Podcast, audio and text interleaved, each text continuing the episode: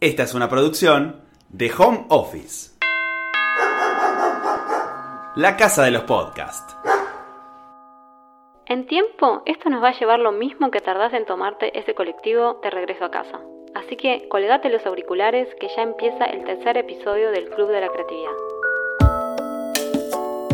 Son las 4.52 am y grabo este episodio desde la desvelación de mi cerebro que no puede parar de pensar. Ya que no puedo dormir, pensé en contarles cómo es que enseño en mis clases de creatividad la puesta en práctica para vender una idea. Porque yo, de vendedora, tengo cero labia, pero de creatividad tengo mucha tela.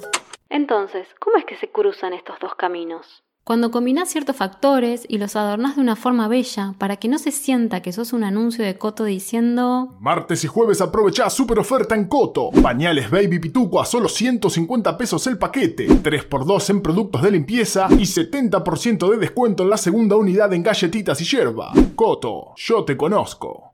Coto gana por repetición en sus anuncios de radio. Pero si queremos vender algo que no es de primera necesidad, necesitamos adornarlo un poco más porque justamente no es de primera necesidad.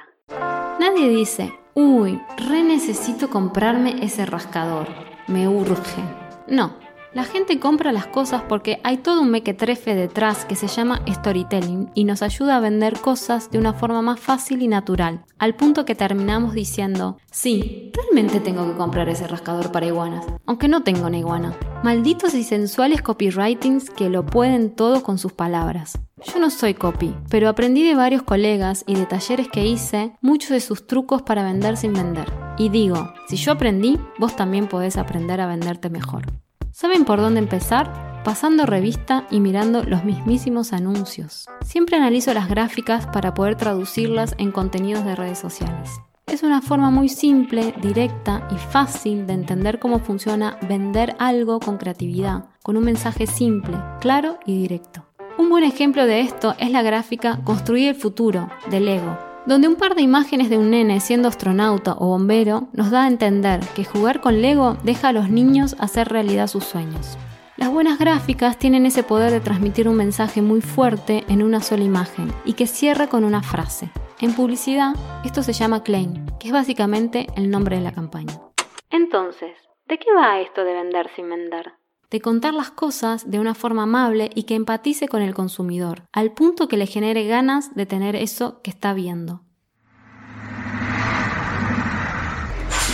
Bueno, momento de bajarse del colectivo que ya estamos por llegar a casa. Mientras tanto, te acompaño caminando las últimas cuadras con unos disparadores creativos a modo de recomendación. Un libro, Crear o Reventar de Facundo Arena. Más de 200 ideas para desarrollar tu potencial creativo. Cualquier libro que me ofrezca potenciar mi creatividad, yo le doy una oportunidad para hojearlo y si tiene algo nuevo, palo y a la bolsa. Facundo te ofrece en 42 capítulos formas de desbloquear la creatividad, no importa si estás emprendiendo, trabajando en publicidad o siendo CEO de una compañía internacional. Lo mejor, Facundo, al igual que esta humilde servidora, también da cursos de creatividad. Una serie, el capítulo de Abstract de Christopher Newman, que es ilustrador. Trabajo por mi cuenta, entonces soy solo yo trabajando. Me siento y estoy yo, mi escritorio, mi computadora, mis insumos de papelería y solamente yo, yo y yo. Soy un control freak que me gustaría sentarme y tener la fórmula perfecta para crear arte, pero no funciona de esta forma. Esto es lo que él describe cuando empieza el episodio. ¿Dónde lo encontrás? En Netflix. Lo mejor, como nos muestra su proceso creativo al momento de ilustrar. Una película, My Sailing Year. Margaret Qualley es una estudiante que se va un mes a Nueva York y se da cuenta que quiere quedarse más tiempo ahí.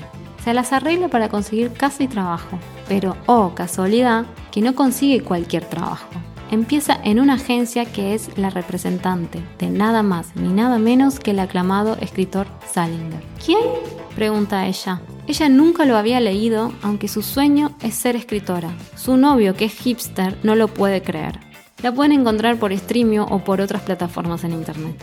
Lo mejor, su vestuario es de ensueño. Quiero todo su guardarropa.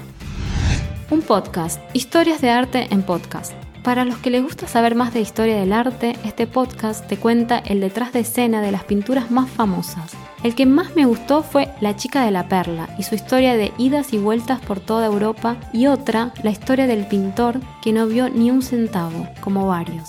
Lo encuentran en Spotify y el resto de las plataformas de podcast. Lo mejor lo puedes escuchar mientras entrenas y de paso aprendes sobre arte.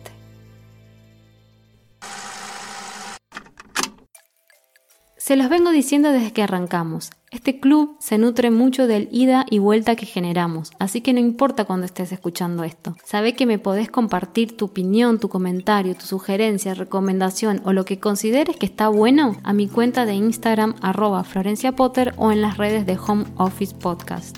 Si te gustó este episodio, no dudes en compartirlo. Nos ayuda un montón a difundir lo que hacemos. Hasta acá el tercer episodio del Club de la Creatividad.